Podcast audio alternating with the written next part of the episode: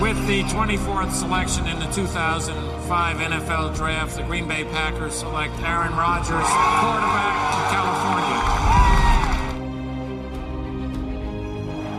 The final snap of Super Bowl 45. The Green Bay Packers have won the Super Bowl.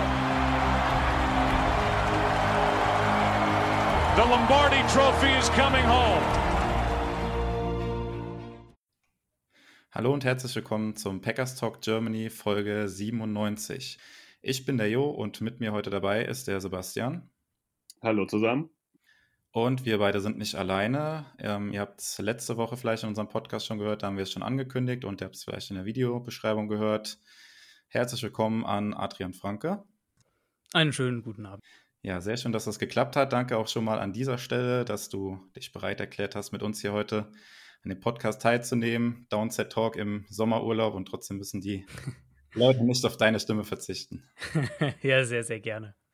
Genau. Ähm, ja, normalerweise gehe ich davon aus, jeder sollte dich kennen, aber vielleicht an der Stelle trotzdem noch mal kurz. Ähm, was machst du sonst so? Downset Talk, den Podcast mit Christoph Kröger, habe ich gerade mhm. schon angesprochen. Was machst du sonst noch so? Wo kann man dich finden? Wo kann man deinen Content genießen? Ja, genau. Also in erster Linie natürlich neben dem Podcast bei Spox, da leite ich den NFL-Bereich. Da ist im Prinzip alles, was so an geschriebenem Wort ähm, von mir ist, was nicht auf Twitter stattfindet. Ähm, das gibt's da. Und dann kommentiere ich die NFL eben auch bei The Zone. Also äh, vor allem die Primetime-Spiele dann auf The Zone schaut, da äh, Genau, also das äh, lohnt sich auf jeden Fall, wer es nicht kennt. Aber ich gehe davon aus, dass unsere Hörer auf jeden Fall deinen Content zu schätzen wissen und den auch konsumieren. Ja, worüber wollen wir heute sprechen? Ähm, in dem Podcast heute wollen wir ein bisschen über die Philosophie der Packers sprechen. Ähm, ja, was machen die Packers? Ähm, wie entwickeln sie ihr Team? Das fängt ja schon damit an, dass die Packers eine komplett andere Struktur haben, was äh, die Franchise an sich angeht, als äh, andere Teams. Ähm, was gibt es da für Besonderheiten? Wie passt der Head Coach da rein? Wie der GM? Wie arbeiten die? Und so weiter. Wir kommen natürlich auch, an dem Thema kommen wir, glaube ich, nicht vorbei, äh, zum jetzigen Zeitpunkt natürlich auch nochmal auf den Draft 2020 zu sprechen und die Situation mit Aaron Rodgers. Das gegen Ende des Podcasts. Und wir hatten ja in der Community gefragt, äh, ob ihr Fragen an Adrian habt. Da haben wir die ein oder andere Frage ausgewählt, die wir am Ende dann von Adrian noch beantworten lassen.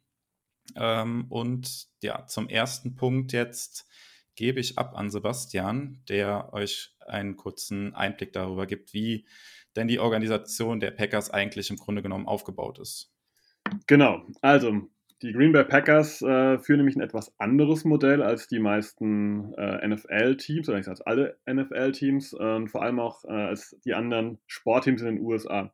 Denn es gibt keinen klassischen Owner, also nicht einen Besitzer, sondern das ganze Team liegt auf ganz vielen Schultern verteilt. Das heißt, ganz viele kleine Besitzer sind daran beteiligt und dadurch gibt es eine ganz andere Struktur. Denn der eigentliche Packers-CEO Mark Murphy ähm, hat ganz andere, eine ganz andere Rolle als bei anderen Teams. Ähm, es ist einfach so, dass bei den Packers der Coach und der GM eigentlich fast so auf der gleichen Stufe arbeiten und beide dann äh, Mark Murphy Reports, also Berichte eingeben müssen, was sie so für richtig halten, was, was zu tun ist. Wir haben also nicht diese klasse Struktur, dass der GM gefühlt ein bisschen über dem Coach steht und dann der CEO drüber, sondern beide stehen auf ungefähr gleicher Ebene, auf ungefähr gleicher Ebene ähm, unterhalb des äh, CEOs. Und ähm, da wäre mal interessant, was Adrian zu dieser naja, Machthierarchie der Packers sagt und ähm, ob er hier Vorteile oder Nachteile sieht. Ja, ich meine, jedes System hat natürlich seine Vor- und Nachteile, ne? das muss man ganz klar sagen. Also die Packers sind für sich betrachtet sicher ein einzigartiges Konstrukt, auch mit dieser ganzen Owner- ähm, Owner-Sache, überhaupt keine Frage. Aber was so diese ganze Machtstrukturaufteilung innerhalb vom Front Office und innerhalb des Teams angeht, ähm, da haben wir ja mehrere Modelle auch in der NFL. Also wir haben den starken Head Coach, wir haben den den starken GM, wir haben den, den Head Coach GM in Personalunion, Belichick, allen voran so das Paradebeispiel dafür. Also da gibt es ja schon verschiedene Herangehensweisen und ich würde jetzt auch nicht sagen, die eine ist per se besser als die andere. Also ich glaube, mit, mit all diesen Wegen kannst du in der richtigen Konstellation, immer die Frage, wer dann da wem zu, zuarbeitet und so weiter, wie das funktioniert, wie reibungslos die Abläufe sind, ähm, kannst du schon auch Erfolg haben. Was ich spannend finde an dem Packers-Modell ist, dass du ja wirklich in der Theorie so, ähm, so wie ich das zusammenfassen würde, in der Theorie einen Headcoach und einen GM hast, die wirklich auf Augenhöhe agieren, weil es sozusagen einen eingebauten Schlichter, wenn man so will, gibt mit Mark Murphy, der ja, äh, der ja gewissermaßen, wenn, wenn GM und Head Coach in irgendeiner Frage ähm, nicht auf einen Nenner kommen, der ja dann letztlich rein von der Struktur her ein Machtwort sprechen kann. Ähm, so zumindest würde ich das System interpretieren.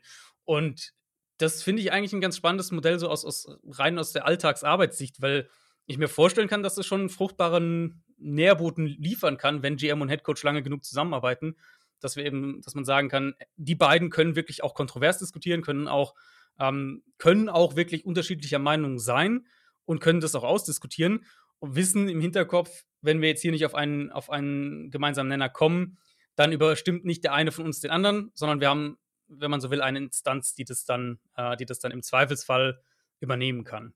Siehst du da grundsätzlich noch ein Problem drin, dass äh, Lafleur als auch gute Kunst beide auf der jungen Seite sind, da beide relativ unerfahren sind und vielleicht hier sogar schon das erste Kommunikationsproblem zwischen den beiden entsteht und Mark Murphy als Routinier, als Überbleibsel aus der Ted Thompson-Zeit da dann vielleicht so ein bisschen ähm, zwischen den Stühlen steht? Also gut, dass er zwischen den Stühlen steht, ist wahrscheinlich ähm, sozusagen lässt sich kaum vermeiden, aber das ist ja letztlich auch die Rolle, die er irgendwo haben wollte. Also so zumindest habe ich das, was dann in, in der, in der 2017er Offseason passiert ist, so würde ich das, äh, würde ich das interpretieren, diese Art und Weise, wie er sich ja auch selbst dann positioniert hat und, und was er, äh, die Rolle, die er eingenommen hat, die ja, die Jobbeschreibung bringt das ja gewissermaßen mit, dass er halt ähm, zwischen den Stühlen steht. Ich würde es nicht unbedingt aufs Alter schieben. Ich glaube, das kann auch ein Vorteil sein, dass die jetzt beide eher jung sind. Man könnte ja auch sagen, wenn jetzt der eine, ähm, weiß nicht, 70 wäre und der andere 35, dass da eher, eher, die Probleme kommen, weil man vielleicht komplett aus einer anderen Generation ist und, und Dinge ganz anders sieht. Ähm, insofern kann es ja auch ein Vorteil sein, dass beide jung sind, aber klar, du hast natürlich recht, dass es relativ unerfahren ist für so eine Headcoach-GM-Kombination. Wo man dann aber auch wieder ein positives Ding rausnehmen kann, zu sagen, es gibt mit Murphy diesen, ja, diese, du hast jetzt Überbleibsel, glaube ich, gesagt, äh, dieses, dieses, äh, diesen erfahrenen Front Office Veteran, der weiß, wie sozusagen, wie die Franchise funktioniert, wie die Franchise tickt. Ähm, und der im Zweifelsfall das vielleicht auch an die beiden Jungen weitergeben kann. Also ja, ich glaube, es ist schon ein Risiko mit dabei, aber ich sehe durchaus auch Vorteile, wenn man jetzt zwei hat, die eher auf der jüngeren Seite sind. Ja, das passt ja eigentlich ganz gut. Ich weiß nicht, Jo, wie du das siehst, ob wir zum, zum nächsten Punkt gehen sollten, wenn wir bei den Jungen sind. Ja, also ich habe da keine Ergänzung mehr zu. Bei mir ist es zum Beispiel auch so, gerade über diese Struktur, als ich damals zum, zum Football gekommen bin, das war auch einer der Hauptgründe, warum ich beispielsweise Packers-Fan geworden bin. Ähm, damals war ich sehr interessiert am, am Fußball zum Beispiel und hier, da war ja dann die Diskussion, und das ist ja immer noch hier mit 50 plus 1 und ja, dann gibt es da ein Team in der NFL oder allgemein im, im amerikanischen Sport, das dann nicht eben diesen einen Owner hat, den Besitzer irgendwie hat, sondern das Team gehört den Fans irgendwie. Und das ist jetzt so, um vielleicht das Thema abzuschließen, ähm, für mich persönlich war das, wie gesagt, damals einer der Gründe, warum ich auf die Packers aufmerksam geworden bin und letztendlich Fan geworden bin. Das passt ja eigentlich ganz gut dazu, weil wir könnten dann zum nächsten Punkt äh, übergehen. Und zwar zu einem kleinen Blick zurück. Weil vor Brian Gutekunst war der Ted Thompson, der verstorbene GM. Ähm, ma maßgeblicher Teil der Packers und der klar auch das Markenzeichen der Packers nämlich gesetzt hat. Der hat ein Modell, ich habe es letztes Jahr in einem Artikel Draft, Develop, Repeat genannt, eingeführt. Das heißt, er hat eigentlich Spieler selbst gedraftet, er hat sie entwickelt und dann meistens nach einem Entry-Level-Contract äh, ja, von dannen ziehen lassen, hat Compensation Picks eingesammelt und hat dann wieder von vorne angefangen, eben Draft, Develop, Repeat. Ähm, Adrian, siehst du in solchem Modell heutzutage noch eine realistische Chance, um erfolgreich zu sein, nachhaltig erfolgreich? Also der Kern ist wahrscheinlich, die, einfache Antwort zu sagen wäre ja zu sagen, jedes Team will ja in der Theorie am liebsten so vorgehen. Also dass du gut draftest, dass du deinen Kern, den Kern deines Teams im Prinzip mittel- und langfristig um von dir selbst gedraftete Spieler aufbaust, konstant, das so wie du gesagt hast, immer wieder erneuerst ähm, und gar nicht in die Verlegenheit kommst, in der Free Agency mehrere Löcher stopfen zu müssen oder irgendwie viel Geld oder, oder viele Picks für Uptrade oder sowas für, für Spieler auszugeben oder ausgeben zu müssen. Ähm, einfach weil du so einen großen Need dann auf bestimmten Positionen hast. Also ich finde, es ist, es ist so ein Idealmodell, das aber kaum, das kaum noch heute auf die NFL so übertragbar ist. Natürlich sollte, man, sollte das immer der Ansatz sein. Es sollte immer der Ansatz sein für jedes Team, zu sagen, wir nutzen die Free Agency als, ähm, als kleinen Lückenfüller, wenn man so will, um hier und da mal einen einzelnen Spots anzugehen. Und wir nutzen vielleicht sowas wie Late Round Trades, Veteran Trades, nutzen wir, wenn Teams irgendwelche Spieler abgeben wollen, was wir ja auch immer wieder sehen jetzt in der NFL in den letzten Jahren, ähm, die dann auf einmal sehr günstig zu haben sind, weil sie vielleicht einen teuren Vertrag noch mitbringen oder sowas in der Richtung. Ähm, aber der Kern unseres Teams ist eben um den Quarterback und um unsere eigenen Draftpicks aufgebaut. So würde ich jetzt mal ganz grob sagen. Das ist in der Theorie, wie gesagt, super.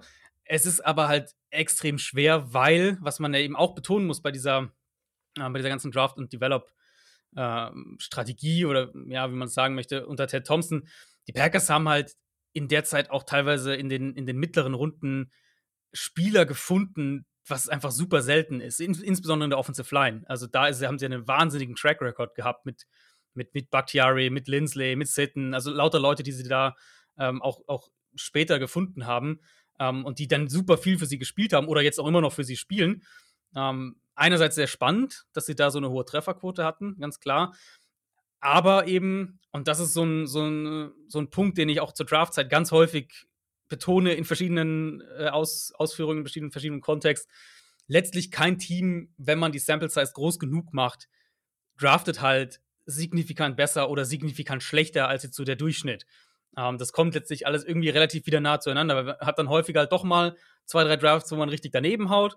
Da hat man wieder einen, wo man richtig gut draftet und so. Das ist ja wirklich sowas, was sich, was sich, äh, ja, was sich äh, wiederholt und häufig in so, in so kleinen Zyklen irgendwie verläuft. Und das macht es eben so wichtig, und da sind wir wieder bei der Ted Thompson-Ära, ähm, das macht es so wichtig, auch auf Volume zu setzen. Also Draftkapital mit Downtrades zu vergrößern, Compensatory Picks gut einzusetzen, ähm, um eben, sagen wir mal, in den ersten vier, vier, fünf Runden mehr Munition zu haben. Und das haben sie unter Thompson ja auch häufig gemacht. Also sie haben generell viel getradet und sie haben letztlich auch dann mehr Picks eingesammelt als abgegeben.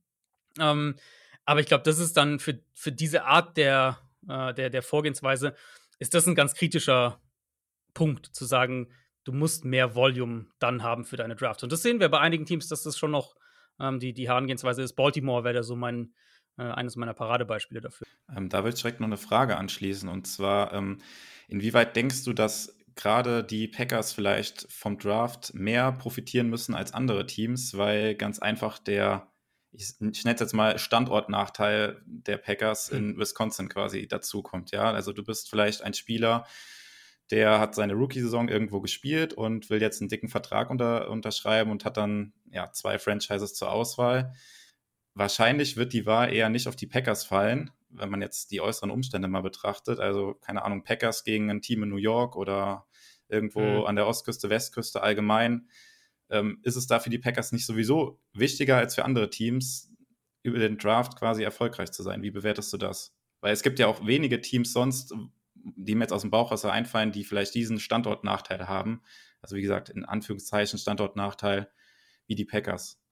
Ja, ja, also klar, es ist natürlich der ein relativ, also eine relativ kleine ähm, Gemeinde und, und das Wetter ist jetzt nicht so toll, keine Frage. Also wenn man jetzt nicht auf, auf Schnee steht. Ähm, könnte ich mir schon vorstellen, dass das auch nochmal so ein kleines, ein kleines, kleine Prozentpunkte dazu packt. Also wenn man eben, so wie du gesagt hast, in dem Szenario Spieler X hat, weiß ich nicht, Miami oder New York oder äh, San Francisco oder die Packers, dass man, wenn er, wenn das wirklich so eine offene Wahl ist, dass man dann, ähm, dass da Green Bay vielleicht so leicht im Nachteil ist. Gleichzeitig würde ich aber auch sagen, Spieler wollen ja letztlich zwei Sachen ähm, in ihrer Karriere. Sie wollen Erfolg haben und sie wollen Geld verdienen. Und solange man auf der finanziellen Seite nicht knausert und so wie die Packers seit jetzt äh, sehr, sehr vielen Jahren zwei ähm, Hall of Fame Quarterbacks nacheinander sozusagen als Argument in die Waagschale werfen kann, ähm, glaube ich, hast du trotzdem immer noch eine gute Chance, die Top Free Agents, die du haben möchtest, und vereinzelt haben wir das jetzt ja auch gesehen in den letzten Jahren, ähm, die dann auch zu holen. Daran könnte man ja fast anknüpfen und die Frage stellen, ob Ted Thompson zu mhm. wenig aggressiv war. Ich habe mal eine kleine Liste hier. Und zwar in seinen zwölf Jahren bei den Packers hat er genau ähm, viermal mehr als 10 Millionen Dollar in einem Vertrag ausgeschüttet. 2006 an Ryan Pickett, ein Defensive Tackle, 14 Millionen. Charles Woodson, 53.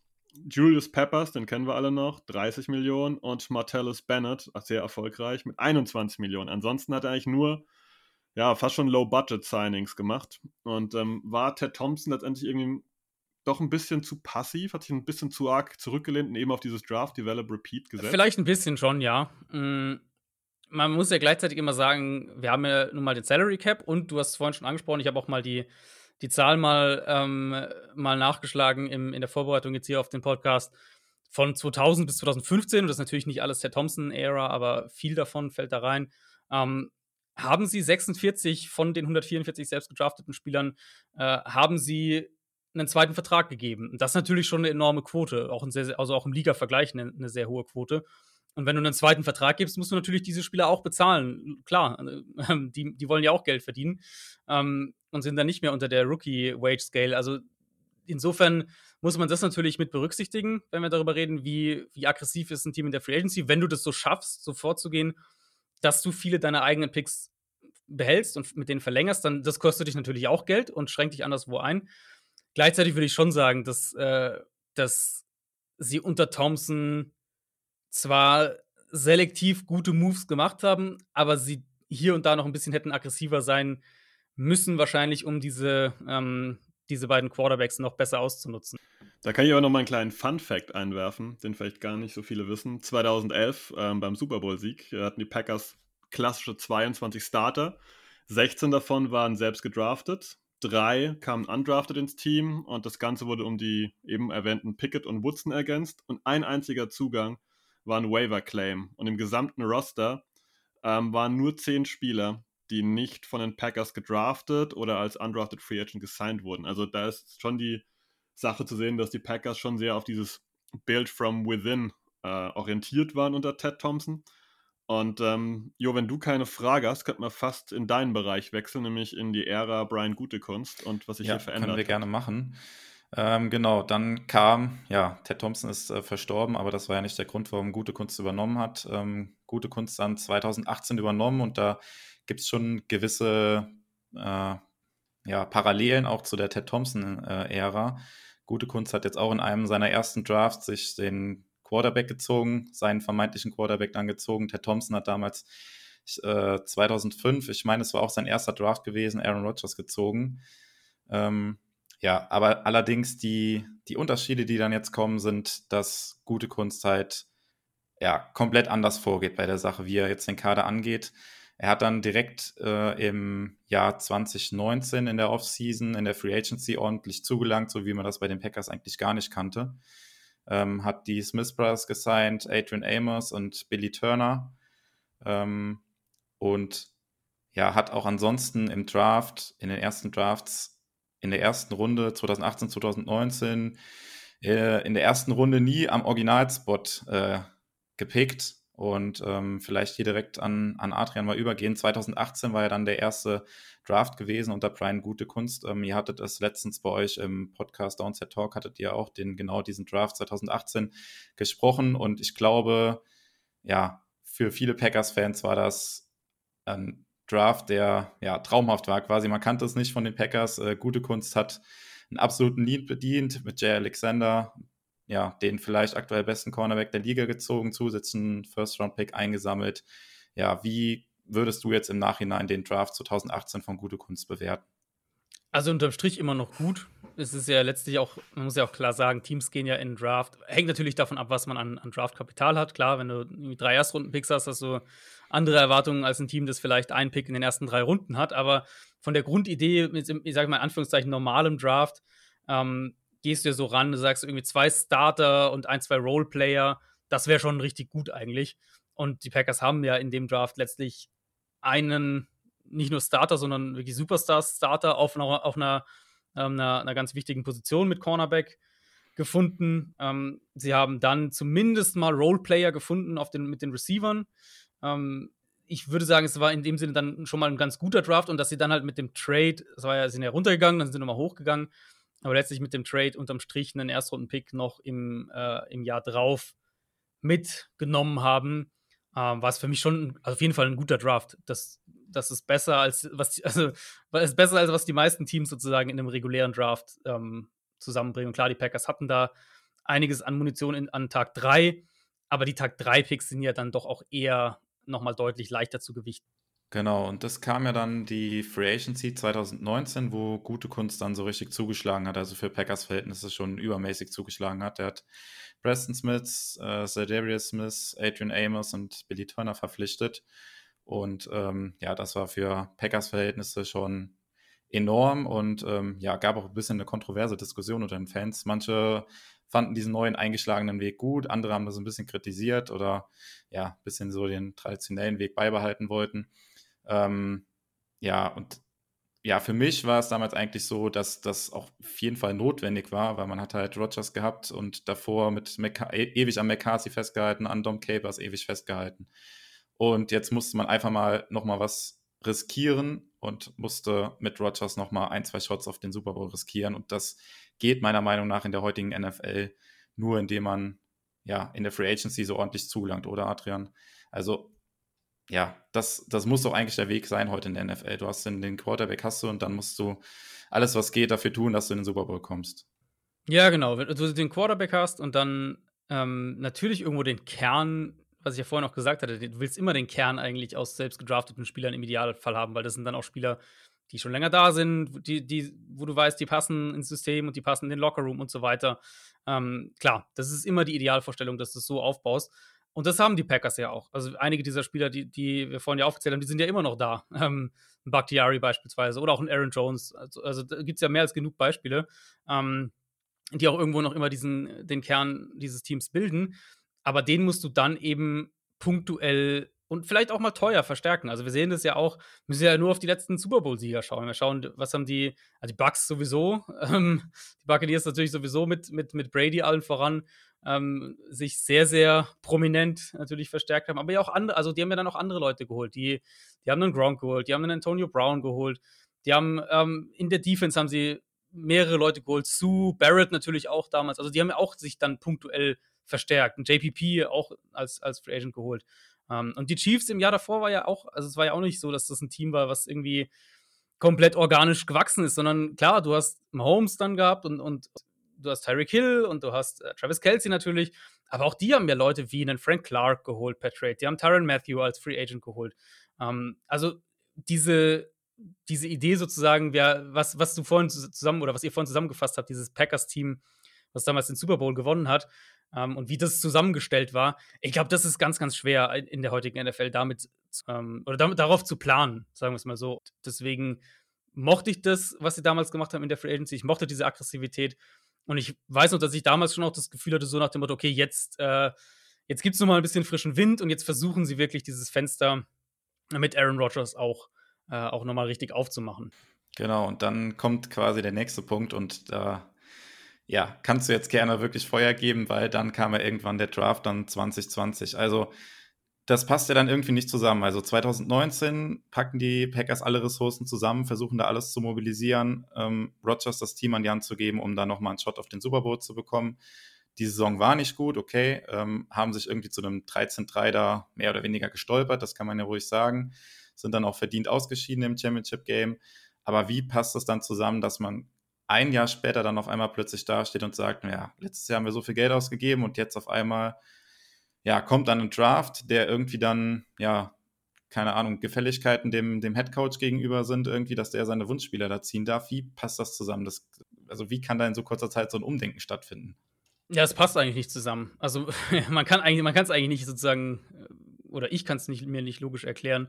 Hm, man kann, man kann ja nur ein bisschen spekulieren. Und ich denke, eine, ein Ansatz ist sicher, das, was Aaron Rodgers ja auch ähm, vor, vor einigen Wochen gesagt hat, dass die Packers dann eben einen Plan im Kopf hatten, ähm, mit die, allen voran diesem Jordan Love-Pick, um den wir ja heute oder um den es ja sozusagen in diesen Tagen hauptsächlich geht bei den, äh, bei den Packers, ähm, wo sie einen klaren Plan hatten, wie sie das Team und wie sie die Quarterback-Position entwickeln wollen, jetzt über die nächsten zwei, drei Jahre und dann halt natürlich darüber hinaus idealerweise dann mit Jordan Love. Und diese MVP-Saison, die Aaron Rodgers letztlich dann gespielt hat letztes Jahr, ähm, die hat die hat die Timeline so ein bisschen durcheinander gebracht von dem, was eigentlich geplant war. Ähm, auf eine sehr positive Art natürlich durcheinander gebracht, aber immer noch durcheinander gebracht. Ähm, und deswegen glaube ich schon, dass der Draft so ein bisschen eine, ähm, eine Art Überreaktion irgendwo war. Einerseits zu sagen, okay, wir glauben nicht mehr dran, dass Rogers dieses Level nochmal erreicht das, das würde ich auf jeden Fall so sagen, dass das die interne äh, Denkweise war. Wir glauben nicht mehr dran, äh, dass, dass Aaron Rodgers nochmal dieser Top 5, Top 3, was auch immer Quarterback sein kann. Ähm, deswegen gehen wir jetzt sozusagen auf die Zukunft und natürlich auch da vielleicht ist man ein bisschen in Green Bay äh, ein bisschen geprägt, weil, sie, weil das Modell natürlich auch schon einige Male funktioniert hat mit äh, den, den Quarterback ein, zwei Jahre früher draften und ihn dann ähm, perspektivisch aufbauen. Mm, und die anderen Picks waren, also in meinen Augen dann wirklich auch ganz klar der, der, der, äh, der Wink mit dem Zaunfall dahingehend, dass man gesagt hat, das ist jetzt äh, nicht mehr Aaron Rodgers Team, überspitzt gesagt, sondern das ist jetzt Matt LaFleurs Team, weil die Picks waren ja wirklich aus dem Bilderbuch, wie, wie man sich vorstellen kann, was, was Matt LaFleur gerne ähm, an Spielertypen gehabt hätte. Und da war mein Hauptproblem eben, ähm, dass, dass sie mit der Vorgehensweise einfach super viel Value letztlich haben liegen lassen, weil sie Spielertypen und Positionen sehr hoch priorisiert haben, die du in der heutigen NFL einfach nicht mehr so hoch priorisieren musst, auch wenn du eine bestimmte Offense spielst, wo du vielleicht sagst, dieser Tight End Fullback Hybrid, ähm, der, der Kyle Juszczyk gewissermaßen, der wahrscheinlich Deguara irgendwann werden soll, ähm, der hat vielleicht eine bisschen größere Rolle, ja, okay, aber diesen Spieler musst du trotzdem nicht in der dritten Runde draften. Und, ähm, und AJ Dillon in der zweiten Runde war für mich sowieso, ja, also muss ich ganz klar sagen, war für mich einer der absurderen Picks in diesem Draft insgesamt betrachtet, nicht nur von den Packers, was auch einfach daran lag, dass ich Dylan deutlich tiefer gerankt hatte, ähm, wurde aber natürlich dann noch mal eine ganze Ecke merkwürdiger, dadurch, dass sie jetzt letztlich Aaron Jones verlängert haben. Weil die Idee damals war ja, und was ich dann auch viel äh, sozusagen an, an Gegenargumenten äh, für meine Kritik an dem Pick gehört habe, war so nach dem Motto, ja gut, Aaron Jones, Vertrag läuft ja aus, sie haben halt jetzt gesehen, das ist der ideale Nachfolger, den holen sie sich jetzt. Und jetzt haben sie mit Aaron Jones verlängert. Ja, absolut. Ähm, würdest du auch so weit gehen, ähm, zu sagen, dass die Packers mit dem Draft 2020 sich äh, die Chance ja, genommen haben, äh, erfolgreicher im Championship-Game abzuschneiden? Das ist jetzt natürlich hypothetisch, das irgendwie auf ein Spiel runterzubrechen, aber das kann man doch eigentlich schon so sagen, dass sie sich damit eine Chance auf den Super Bowl ziemlich, also was heißt verbaut haben, aber sie haben es auf jeden Fall, die Chancen haben sie auf jeden Fall verringert. Ja, sie haben halt einen Draft gehabt, der ähm, letztlich keinen Impact hatte bis jetzt. Und jetzt wissen alle nicht, wie es weitergeht. Ich meine, ich weiß nicht, was euer, euer Bauchgefühl so ist. Ich gehe davon aus, dass Aaron Rodgers im Endeffekt auch die kommende Saison in Green Bay spielen wird. Ähm, aber wer weiß, ob sie nochmal diese Chance haben. Und letztes Jahr, also in der vergangenen Saison, waren sie halt legit ein 13 und 3 Team. Also da waren sie ja wirklich so stark. Ähm, und das weißt du in der NFL einfach nie, ob du nochmal auf diesen, auf diese, diese Höhe sozusagen kommst und, und ob du das nochmal so schaffst. Und sie haben halt jetzt eben, genau jetzt sozusagen, für die kommende Saison, müsste ja diese 2020er Klasse die sein, die jetzt, wo jetzt ein, zwei, drei Impact-Leute rauskommen. Und das sehen wir halt bisher zumindest noch so gar nicht, dass das passiert. Ja, genau. Vielleicht noch mal einen Schritt zurück, weil das hatten wir in unserem letzten Podcast äh, ein bisschen kontrovers diskutiert. Da würde mich auch mal die Meinung von einem Außenstehenden wie, wie dir interessieren. Ähm, ja, der Pick damals für, für Jordan Love und dass man da mit Rogers nicht drüber gesprochen hat. Also wir haben die eine Seite bei uns jetzt auch im Autorenteam bei den Packers Germany, die sagen, ja, das Front Office muss nicht mit Rogers sprechen, äh, die sind keinem Spieler Rechenschaft schuldig, wenn sie denken, dass sie da Rogers äh, oder dass sie den Nachfolger draften müssen, dann muss Rogers das hinnehmen. Andere sagen wieder, ja, Rogers verdient der Spieler, hat äh, jahrelang für die Franchise gespielt, die Franchise getragen, zum Super Bowl geführt. Mit ihm muss man einfach vorher sprechen. Wie würdest du das bewerten? Da habe ich eine relativ klare Meinung, ähm, und zwar zu zweiterem, was du gesagt hast. Also, natürlich ist die Franchise Aaron Rodgers keine, keine Rechenschaft schuldig und sie sind auch nicht, ist ihm schuldig, ist ihm gegenüber schuldig, irgendwie ihre Pläne auf den Tisch zu legen. Ähm, aber ich glaube, darum geht es auch gar nicht so sehr. Es geht ja eher, für mich geht es eher darum zu sagen, ähm, oder sagen wir so, es geht nicht darum, dass Aaron Rodgers die Entscheidung trifft, wer jetzt irgendwie gedraftet wird oder dass der dann irgendwie sein Veto einlegen kann oder sowas, sondern in meinen Augen geht es in allererster Linie darum, ihn mit an Bord zu holen ihn zu, und ihn einfach nur ins Bild zu, zu setzen, zu sagen, hier, pass auf, ähm, das könnte in diesem Draft passieren. Und wer, das ist ja wirklich nichts Absurdes. Also muss man einfach mal nur in der Liga rumgucken. Ähm, die Vikings haben Kirk Cousins informiert, dass sie vielleicht einen Quarterback draften dieses Jahr. Und dann haben sie in der, ich glaube, dritten Runde haben sie Mond gedraftet. Und, und das sehen wir häufiger in der, in der NFL. Soweit ich weiß, wurde auch Brady, ähm, hat auch, auch Brady war bewusst, dass die Buccaneers vielleicht einen Quarterback dieses Jahr draften. Also diese Idee, verdienter oder Veteran Quarterback oder was auch immer, ähm, wird zumindest mal, kriegt so ein kleines Heads-up vorher. Ja, ja, wir könnten einen Quarterback draften. Ist ja wirklich nichts Absurdes. Und dann muss ich auch ganz klar sagen, wir sehen im Moment, wie sich die Liga ja auch vor unseren Augen verändert. Also wir haben diese Geschichte mit Russell Wilson jetzt seit zwei Jahren, der öffentlich klare Forderungen äh, abgibt. Wir haben, haben Spieler, wir haben Quarterbacks eben, die die sagen, ich will, dass meine Stimme da auch gehört wird, ich will da irgendwas mit, mitsprechen. Ähm, viel von dem wohl, was, was, äh, was mit Deshaun Watson bei den Texans kaputt gegangen ist, geht ja auch so in diese Richtung. Also, wir sehen ja gerade, wie die NFL sich verändert und das auch irgendwo nachvollziehbar in meinen Augen, weil letztlich wissen wir alle, der Quarterback ist halt derjenige, äh, der, der Top-Quarterback ist halt derjenige, der ähm, letztlich maßgeblich für den Erfolg des Teams verantwortlich ist. Und das heißt nicht, dass der Quarterback größer ist als das Team oder irgendwas in der Richtung. Und wie gesagt, auch nicht, äh, dass das Team Rechenschaft schuldig ist. Aber in meinen Augen ist es einfach schlechte, ähm, schlechte People Skills irgendwo, schlechte Menschenführung. Letztlich ist es ja ein Business auch intern, wenn wir jetzt von GM und so weiter sprechen ähm, und wie der mit dem Quarterback kommuniziert. Aber letztlich ist es in meinen Augen einfach schlechte, schlechte Menschenführung zu sagen, ähm, nee, mit dem reden wir vorher nicht. Und das ist ja so ein bisschen ein Problem, was, was wir bei den Packers jetzt nicht zum ersten Mal mitkriegen, dass es das wohl gibt mit, mit eigenen Spielern, die dann vielleicht keinen neuen Vertrag bekommen, wo man ähm, das dann ihnen ja nicht mitteilt oder sie da irgendwie so ein bisschen außen vor lässt oder gar nicht mehr groß den Kontakt sucht. Ich meine, ihr wisst es sicher besser als ich, aber ich meine, Corey Lindsley wäre auch so ein Spieler gewesen, wo das wohl in diese Richtung gegangen ist, dass er da nicht mehr groß äh, was von den Packers gehört hat, sozusagen.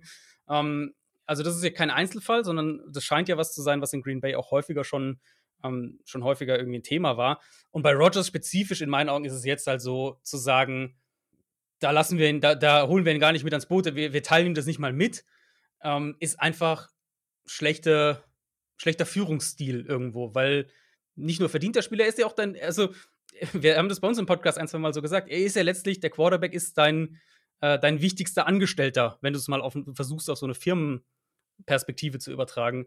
Äh, und, und, und warum solltest du den nicht mit ins Boot holen? Ich würde es eher so rumformulieren. Also ich weiß jetzt nicht genau, was ihr, was ihr alle arbeitet, aber im, im Kern, wenn, wenn jetzt in meinem Bereich, äh, und ich habe auch nochmal einen Vorgesetzten und der hat einen Vorgesetzten und so weiter, aber wenn in meinem Bereich sich jetzt gravierend was ändert, dann finde ich das schon immer schöner, wenn ich sozusagen zumindest zeitig über die Entscheidungen in Kenntnis gesetzt werde und nicht vor vollendete Tatsachen letztlich. Ja, absolut. Wir hatten das auch in der letzten Folge von uns, wie gesagt, äh, im Podcast ausführlich besprochen. Wenn ihr es nicht gehört habt, hört da gerne nochmal rein. Und ähm, ja, wir hatten da auch festgestellt, dass auch unter Ted Thompson gab es schon solche Kommunikationsprobleme im, im Front Office der Packers, sage ich mal. Und äh, Ted Thompson hat aber dann damals das eingesehen quasi für sich und hat sich dann extra Leute gesucht, die für ihn quasi die Kommunikation äh, mit Spielern, Beratern etc. übernommen hat. Und ähm, vielleicht wäre ja auch ein Brian Gutekunst da ganz gut beraten, vielleicht äh, nach der Situation jetzt, wie es mit Rogers gelaufen ist, sich da auch irgendwie unterstützen zu lassen. Ja, das wäre so, das war zumindest so das Take, was wir aus der letzten Folge dann mitgenommen haben, auch wenn wir da unterschiedlicher Meinung waren. Das ist auf jeden Fall das, was die Packers machen könnten. Ähm, ja, Sebastian hat dazu noch zu sagen.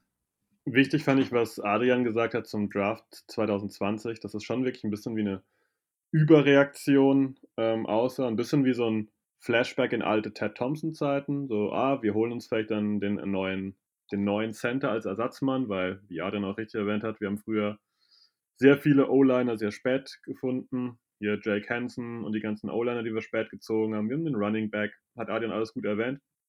Und ich glaube, in Sachen Aaron Rodgers ist der Punkt, er muss vielleicht gar nicht mitentscheiden, aber dieses Informieren, dieses Mitteilen ist, glaube ich, einfach eine ganz, ganz wichtige Sache heutzutage, die einfach in sich in allen Lebenslagen ähm, ja darstellt und es auch zu der modernen Gesellschaft dazugehört, dass du informiert bist, dass du eine Mitteilung bekommst und eben nicht alles über deinen Kopf hinweg entschieden wird und einfach nur schwarz auf weiß am nächsten Tag auf deinem Tisch. Ja, absolut. Ähm, ja, jetzt sind wir so ein bisschen bei der Aaron Rodgers-Situation und äh, ja, auch das haben wir im letzten Podcast äh, diskutiert, aber auch hier wird mich die, die Meinung von Adrian noch so ein bisschen interessieren. Ähm, ja, wie siehst du jetzt einen Lösungsweg aus der Situation raus? Ich glaube, ähm, ja, für die Packers ist klar, dass sie auf jeden Fall Aaron Rodgers äh, haben wollen. Man sieht das an den Verträgen, wie sie sich strukturiert haben. Sie haben jetzt massig Cap nach hinten geschoben. Nächstes Jahr schlägt das richtig hart zu Buche. Also eigentlich gibt es da dieses Jahr nur volle Attacke mit Rodgers nochmal. Ähm, von daher, von Seiten der Packers ist das klar. Ähm, jetzt starten morgen die, die Trainingseinheiten und ich glaube, keiner rechnet damit, dass Rodgers da morgen auftaucht. Aber ähm, ja, für mich persönlich ist das irgendwie schwierig zu greifen, weil ich nicht irgendwie sehe, ja, wenn Rogers jetzt dann doch beim Training auftaucht, würde er komplett sein Gesicht verlieren. Das wird nicht passieren. Aber was muss passieren, dass er da jetzt wieder zurückkommt? Ist es der langfristige Vertrag für Rogers oder ja, was, was kann die Situation irgendwie entspannen? Ich sehe es persönlich irgendwie so gar nicht momentan. Das ist meine Schwierigkeit bei der Sache. Also ich denke, einerseits natürlich muss intern einiges passieren, ähm, von, dass man da weiter Gespräche führt, die ja auch schon seit, seit Wochen, seit Monaten vielleicht sogar schon laufen. Wo, da gab es jetzt dann Berichte nach dem Draft, dass man da auch mehrfach zu Rogers hingeflogen ist und, und das Gespräch gesucht hat. Ähm, also ich glaube, da ist einfach so ein bisschen Beziehung wieder reparieren, Arbeit angesagt. Ähm, und dann denke ich letztlich, also das, das, ist natürlich intern, das werden wir nur sehr bedingt mitkriegen, welche Fortschritte das macht. Ähm, aber letztlich wird es, denke ich, auf den Vertrag hinauslaufen. Und was genau das dann bedeutet, ob sie irgendwie ein Jahr nur draufpacken, aber halt die Garantien nochmal deutlich hochschrauben oder, oder, oder den Großteil seines jetzt noch ausstehenden Gehalts garantieren und noch ein Jahr hinten dran packen. Also irgendwie so in der Ecke vielleicht. Ähm, ich glaube, sowas in der, in der Schiene irgendwie wird es dann letztlich sein. Und dann denke ich auch, dass Rogers eben, wie gesagt, äh, irgendwann im Training Camp, vielleicht das ist kurz vorm Training Camp, kriegt man das dann irgendwie hin und dann ist er doch dabei und dann spielt er auch die Saison. Also ich glaube nicht, dass sie ihn traden und ich sehe auch nicht, dass Rogers irgendwie die Saison aussitzt oder irgendwie sowas Richtung. Also in meinen, ich denke, dass man da irgendwo einen Weg finden wird, wie beide Seiten so ein bisschen ähm, halbwegs ohne, ohne Gesichtsverlust da rauskommen noch. Ähm, sofern, sofern das aus gute Kunstsicht noch möglich ist, das ist auch ein bisschen eine andere Frage. Aber dass beide Seiten da einigermaßen gut rauskommen und, und Rogers dann auch die kommende Saison in Green Bay spielt. Ähm, und ja, dann die Frage: Gibt es da für dich ein Szenario, wo die Packers äh, jetzt Rogers verlängern und auch mit Jordan Love den weiter im Team halten, ihn weiter hinter Rogers aufbauen können? Oder muss man sich dann jetzt eingestehen, okay, das mit dem Jordan Love Pick war dann vielleicht doch zu früh und wir müssen jetzt gucken, dass wir aus diesem First Round Pick möglichst viel Kapital noch rausschlagen, wenn wir jetzt äh, Rogers noch drei Jahre haben und müssen jetzt gucken, dass wir da irgendwie noch einen Zweitrunden-Pick oder sowas rausbekommen. Also siehst du das irgendwie, dass es ein Rogers und Love gibt oder ist das ein, eher ein Oder? Also wenn sie Rogers jetzt Garantien geben oder verlängern oder also wie auch immer das dann im Detail aussieht, dann reden wir ja wahrscheinlich mal mindestens von ähm, noch 2022 vielleicht sogar 2023, aber sagen wir mal, wir reden einfach nur von 2022 noch obendrauf.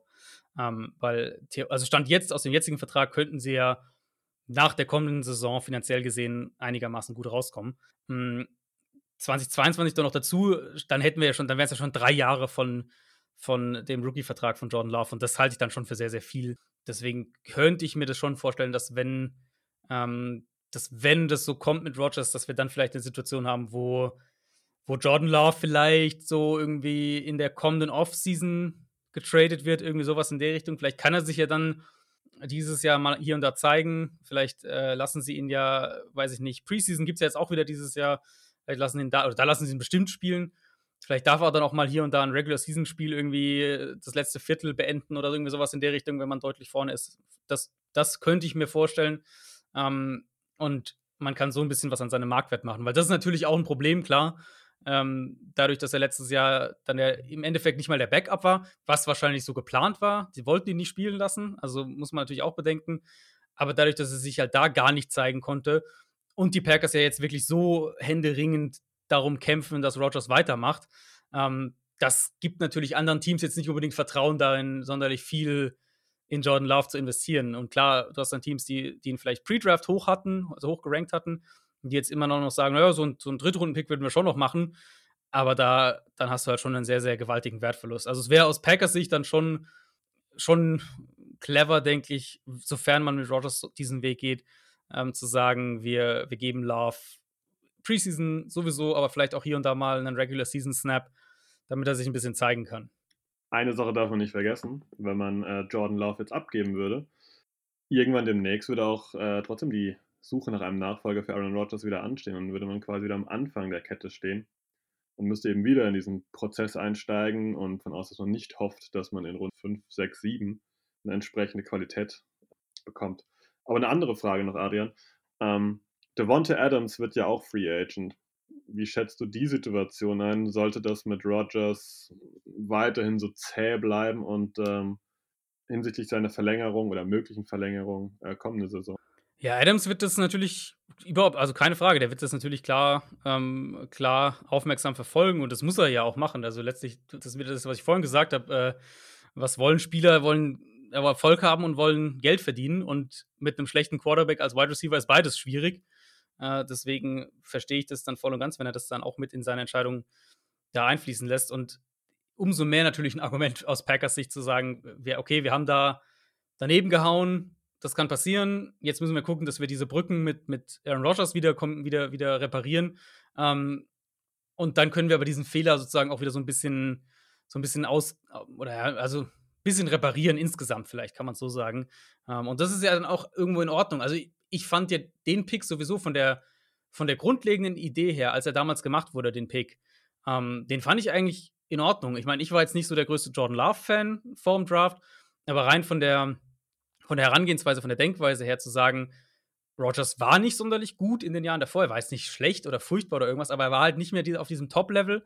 Ähm, hatte mehrere Jahre ja eigentlich auch so, wo er eher irgendwie so Quarterback 8, 9, 10, 11, 12 irgendwo so in der Richtung war, als weiter oben.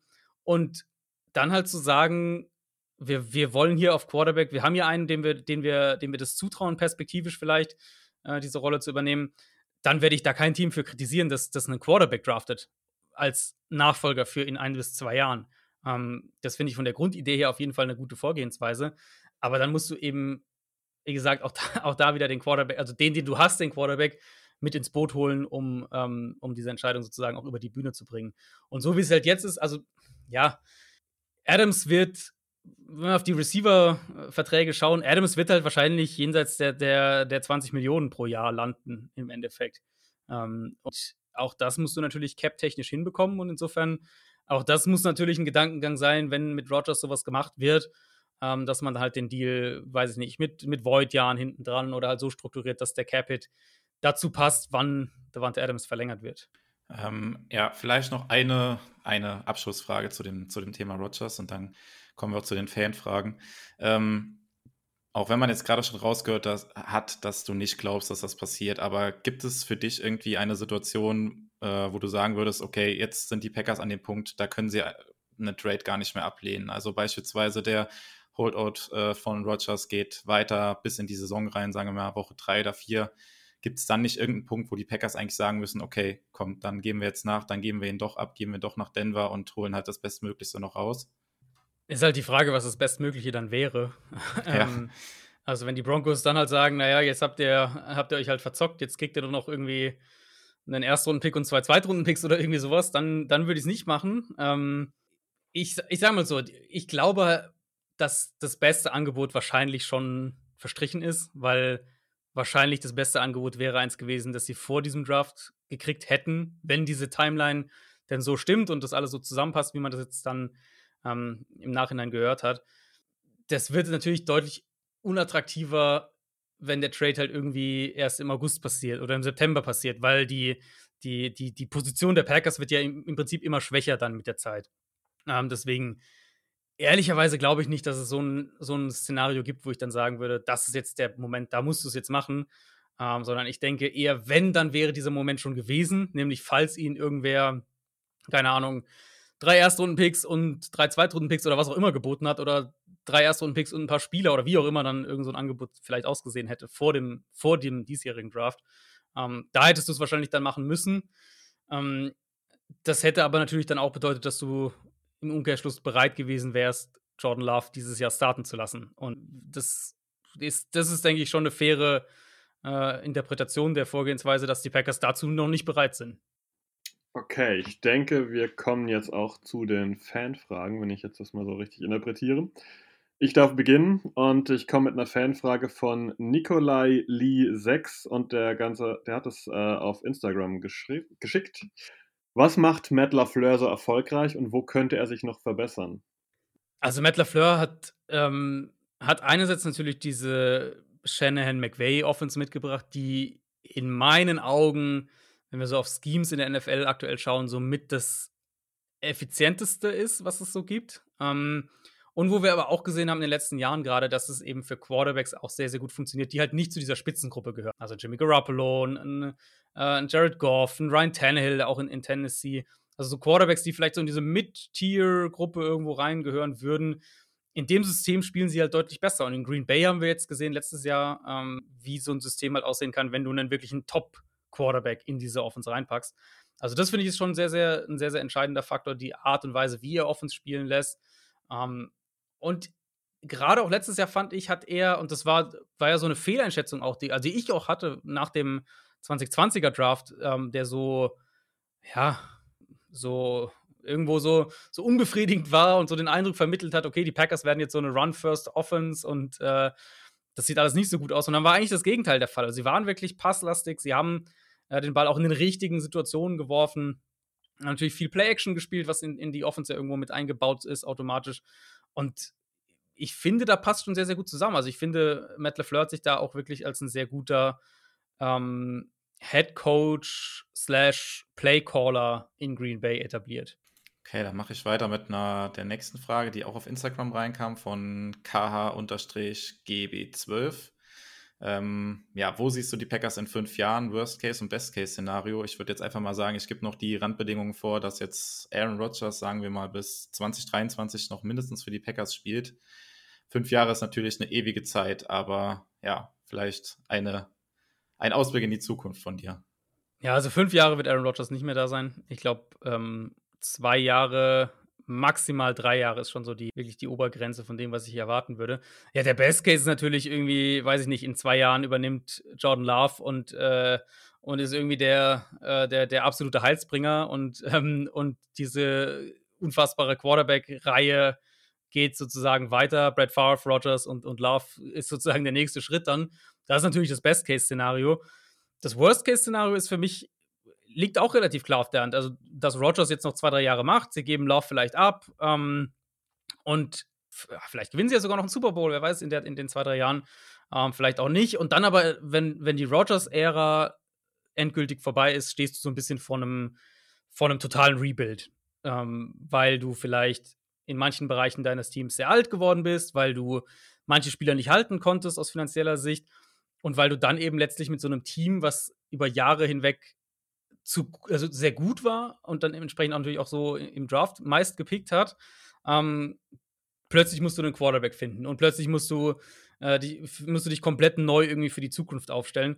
Also das, das sehe ich schon so ein bisschen als das Worst-Case-Szenario, das gewissermaßen, wenn man es zusammenfasst, dass Rogers äh, jetzt noch diese zwei, drei, wie gesagt, ich denke mehr als, als drei Jahre halte ich für nahezu ausgeschlossen äh, Jahre spielt und dann aber eben diese, diese klare Nachfolge nicht geregelt sein kann.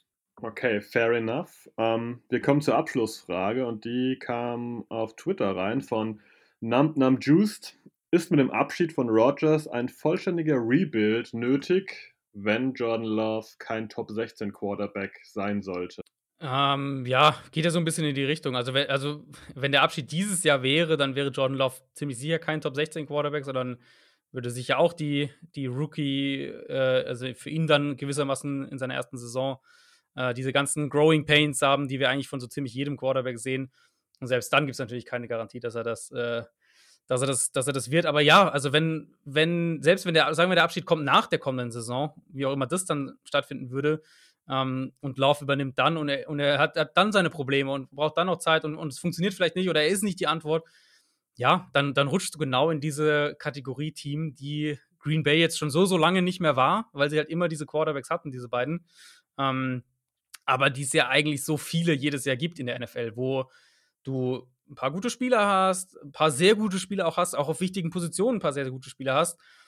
Aber letztlich ohne den Quarterback bist du dann immer irgendwo im Mittelfeld. Also du musst ja nur in die eigene Division nach Chicago schauen. Da haben wir das ja eigentlich seit Jahren gehabt, wo, wo man eigentlich immer gesagt, die haben einen Allen Robinson, die haben einen Khalil Mack, die hatten, äh, die hatten einen Kyle Fuller jetzt bis, bis zur vergangenen Offseason. Also die hatten sehr, sehr gute Spieler auch auf wichtigen Positionen.